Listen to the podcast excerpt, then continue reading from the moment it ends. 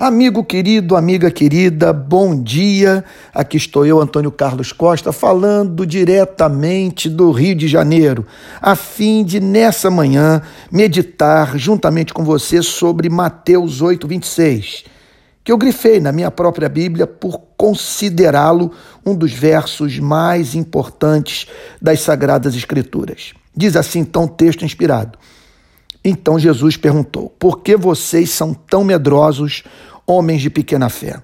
E levantando-se, repreendeu os ventos e o mar, e tudo ficou bem calmo. O universo é composto por duas partes. Há uma dimensão animada e uma dimensão inanimada no cosmos.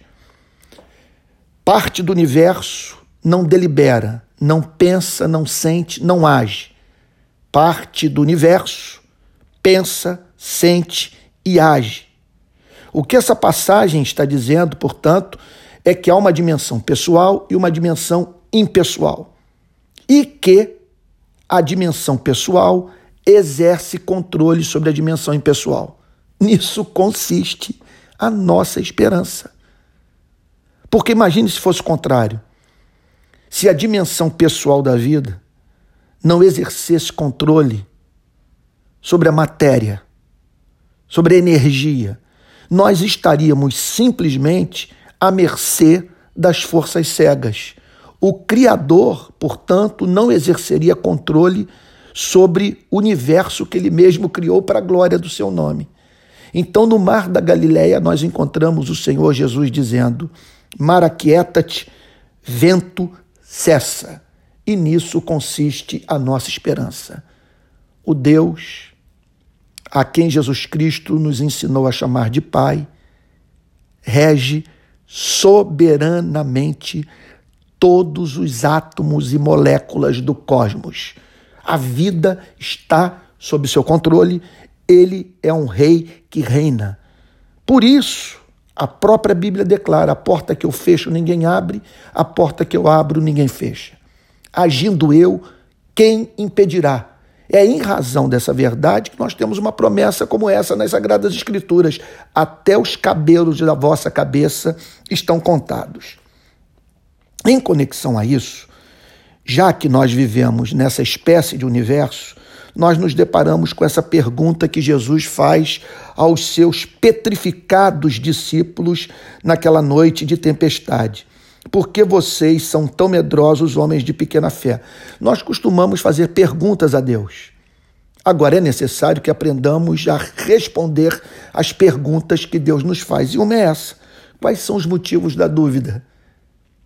Há razão para nós acreditarmos que a última palavra está com as contingências da vida, com o acaso, com o destino certo, com o destino cego? Faz sentido crer dessa maneira? Por que vocês estão tão medrosos? Qual é o motivo do temor? Homens de pequena fé. Vocês têm fé, mas por que não creem de modo pleno? Por que não descansam nas minhas promessas, no meu amor, revelado por vocês, nas declarações feitas por um ser que não mente, que garantem que bondade e misericórdia seguirão sua vida todos os dias da sua existência e que você habitará na casa do Senhor para todo sempre. Eu me lembro de uma ocasião que eu estava pregando sobre essa passagem.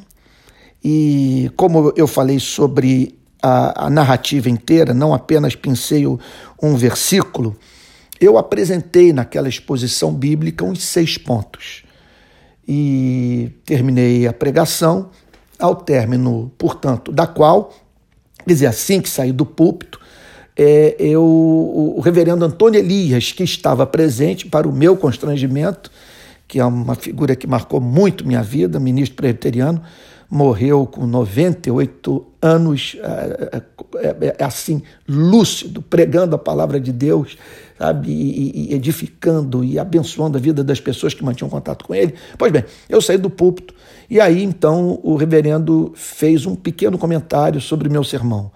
Ele, ele, ele o elogiou, mas disse que faltou eu dizer na pregação uma coisa. E eu falei, o que, reverendo? faltou você dizer que a tempestade vem, a tempestade passa.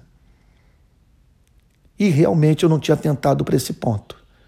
A tempestade veio sobre os discípulos, mas ela tinha um prazo de validade, porque Deus reina e exerce controle soberano sobre a vida dos seus filhos.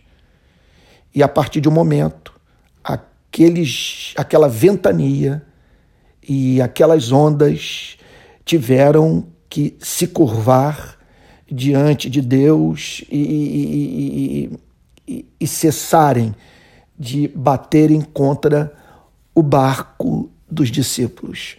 Então é nisso que nós cremos. A tempestade vem, a tempestade passa, porque a dimensão impessoal da vida está sujeita à pessoal, e a dimensão pessoal da vida é toda poderosa e ama você e a mim.